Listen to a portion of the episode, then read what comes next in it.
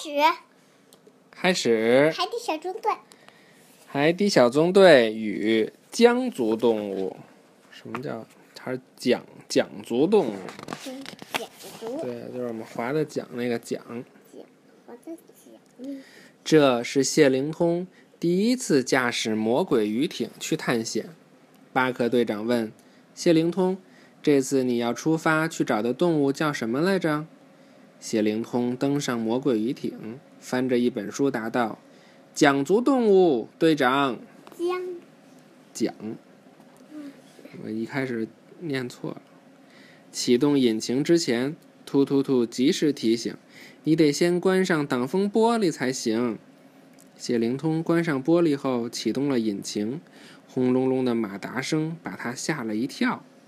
谢灵通一紧张，不小心压到了操纵杆儿，鱼艇翻了个底儿朝天。巴克队长和突突突吓坏了，连忙冲过去查看。幸好谢灵通又将魔鬼鱼艇翻了过来，但是他仍旧开得很不平稳。就这样，谢灵通开向了广阔的海域。为什么他第一次开魔鬼呀？那是不是他要去那个地儿，只能开这个魔鬼鱼艇呀？不知道呀。魔鬼鱼艇在海底摇摇晃晃的前进着。那为什么要他？那为什么要谢灵通去别人这就不行呢？谢灵通是一个科学家，是吧？嗯。是吗？他去观察动物去了。谢灵通翻开手中的书，自言自语道。这个桨足动物，它们肚子朝天游，长了好多腿，还有长长的触角。它们生活在深海的黑暗洞穴里。哦，知道了，可能只有魔鬼鱼艇才能去深海吧？那孔雀鱼艇不可以吗？不知道呀。念到这儿，谢灵通开始犯难了。那我到哪儿去找黑暗洞穴啊？他他犯啊？犯难什么呀？犯难呀！犯难就不知道该怎么办。他放下书，开始思考。一抬头，发现正前方有几块凸起的礁石。啊！谢灵通已经来不及改变方向了。魔鬼鱼艇就这样重重的撞上了一块礁石。为什么来不及改变方向？那离得很近了，就像你骑滑板车，前面有一个石头，你要离得很近，来不及刹车，不就撞上了吗？砰的一声，魔鬼鱼艇沿着礁石翻滚着下沉，一阵颠簸后，鱼艇停下了。谢灵通抬起头，他发现了一个海底洞穴。啊，我的妈呀，这就是个黑暗洞穴！谢灵通发现自己居然误打误撞的来到一个黑暗洞穴。误打误撞？就本来他没想来这儿，结果撞上一个石头以后，就到了一个黑暗洞穴这儿了。为什么没想来这儿？因为他找他，他不知道黑暗洞穴在哪儿啊，找不到呀。结果一撞，是不是就把他撞到这儿来了？嗯，那他不是想来吗？嗯，对。他立刻从鱼艇中出来，向那个洞穴游去。谢灵通刚从鱼艇里面跳出来，鱼艇就彻底坏了。章鱼堡的发射台里，突突兔从屏幕上看到魔鬼鱼艇裂成了两半的图像，倒吸了一口冷气，说：“队长，谢灵通撞船了！”巴克队长立刻启动章鱼警报，命令大家在发射台集合。也不是撞船，撞石头啊。嗯，对，船撞石头了哈。巴克队长告诉大家，谢灵通开着魔鬼鱼艇出事儿了，大家都非常担心。巴克队长决定带着皮医生和呱唧去看看。哪呢？皮医生？里边呢吧。哦，这儿呢。嗯。突突突打开了章鱼宝舱门，蓝鲸艇对载着三人驶向魔鬼鱼艇撞船的地方。而此时，在黑暗的洞穴里，谢灵通正举着手电筒在里面探险呢。太棒了！瞧瞧，坏了。嗯，瞧瞧这些钟乳石，还有这些石笋。他在一颗石笋上发现了一个小洞。手电筒的光线一照，里面钻出一只绿色的软体动物。谢灵通看到后说：“你不是讲足动物，你只是一条普通的虫子。”谢灵通继续向前游去，他发现不远处有两个洞口。现在走哪条路呢？他正在犹豫的时候，听到左边的洞口突然传来一声响动，听起来那有什么东西。他说着就游了进去。巴克队长一行人开着蓝鲸艇行驶了十几分钟后，终于发现了破损的魔鬼鱼艇，却没有看到谢灵通。他们也发现了那个海底洞穴。巴克队长觉得谢灵通一定会去里面寻找讲足动物，于是下达指令：“呱唧，皮医生，我们进去找找。”洞穴里很危险的，像迷宫一样。呱唧说道：“因为这洞穴里很黑呀，而且有好多岔道。回来的时候，他要走了很多岔道，是不是就不知道该怎么走了？”“是啊。”进来容易，可是出去就很难了。巴克队长也这么认为。为什么进来容易？因为进去你不知道往哪边走，就想往哪边走往哪边走，但是出去你只能从这口出去啊，就跟你走那个迷宫似的，是吧？但他已经想到了办法，我们得带一条缆绳进去。好的，队长，咱们就用这个吧。呱唧提议用蓝鲸艇上用来吊东西的绳子。就这样，他们三人牵着这根缆绳向洞穴深处游去。而此时的谢灵通进入了左边的洞穴后，对着黑暗处打起了招呼：“有没有人？别害怕，我叫谢灵通，是海底小纵队的成员。你好，你好。”这时，有一只动物爬上了他的头盔，用怀疑的口吻问。你是谁？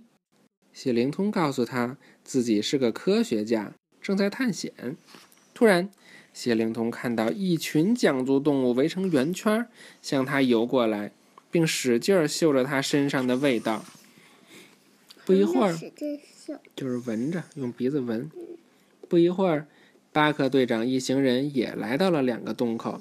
呱唧建议用海盗的方式决定该选择哪个洞口。他用手电筒来回指向两个洞口，嘴里念叨着：“妈咪，妈咪，妈咪哄！抓住海盗脚趾头，他敢出声就放手。妈咪，妈咪，妈咪哄！”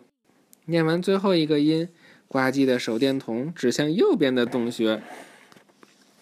他们进入了右边的洞穴，可是刚进去没多久，身后就传来摩擦的声音，听起来不太妙。巴克队长连忙停下来，回头望，原来绳子的长度不够，又绷得太紧，被坚硬的钟乳石磨破了。突然，砰的一声，绳子断了。相通是左边吗？对呀，所以他们走错了。另一边的洞穴深处，那些讲足动物们闻完后，为首的讲足动物问谢灵通：“你在这里干什么？”我是来探险的，谢灵通讲明了自己的目的。那你怎么打算怎么出去呢？蒋总动物问道。谢灵通这才想到这个问题，他连忙说：“我可能需要你们帮忙。蒋族动物一辈子都生活在黑暗的深海洞穴里，拥有灵敏的嗅觉，你们一定可以帮我。”为首的讲族动物并未答话，而是又闻了几下，说。不远处有三个陌生人的味道，他立刻转身向另一边游去。谢灵通和其他讲足动物跟在后面。他们在一个洞穴的拐弯处碰到了巴克队长、呱唧和皮医生。海底小纵队！谢灵通看到他们三人，觉得太意外了。谢灵通，巴克队长也没想到他们竟然在这里遇上了。我刚才发现了一大群讲足动物。谢灵通将身边的朋友们介绍给海底小纵队。嘿，你们好！巴克队长打了个招呼。你好，为首的那只讲足动物不慌不忙地说道。那么你们肯定也迷路了。恐怕是这样。巴克队长刚说完，他们四人的手电筒就熄灭了。哦，太黑了。那是不时间长了就没电了？太黑了，这回我们再也出不去了。皮医生绝望地说：“对我们来说都一样。我们用其他的感官来判断方向。”那只桨足动物说道：“来吧，我们给你们带路。这边。”海底小纵队跟着桨足动物们向洞穴出口游去。不一会儿，他们就回到了洞口。蓝鲸艇就停在那儿。谢谢你们，谢灵通向桨足动物朋友们致谢。不用客气，欢迎随时来我们的洞穴玩，我乐意做向导。向向导就是导游，带着他们玩走。讲足动物们也很高兴认识海底小纵队。他们说完后，就游回了洞穴。巴克队长命令大家开始返航。谢灵通说：“好的，队长，我跟着你。我开。”话还没说完，他就看到脚下面目全非的魔鬼鱼艇。还是让蓝鲸艇把它带回去吧。巴克队长有点无奈地说：“我保证下次能开得更好。那我下次能开呱唧的虎鲨艇吧？”谢灵通充满期待地问道。“哦，你还是省省吧。”巴克队长赶紧说道。欢迎进入本期海底报告。这次我们要介绍的是桨足动物。桨足动物小又小，它们完全看不到，肚子朝天游啊游，游泳的洞穴黑黝黝。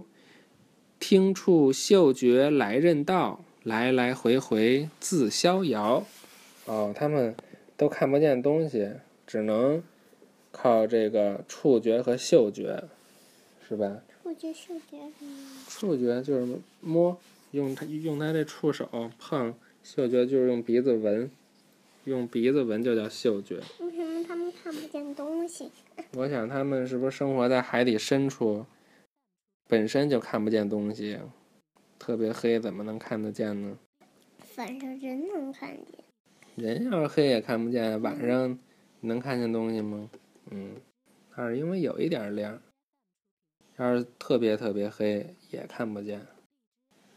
好了，拜拜吧。那我们可以随身带一个，什么时候都有电，不管什么时候都会有电，也不用充电的手电筒。嗯，好主意。或者本身你衣服就会发光。嗯，这主意更好。全身都会发光。对，可以带一个能发电的手电筒，或者发光的衣服。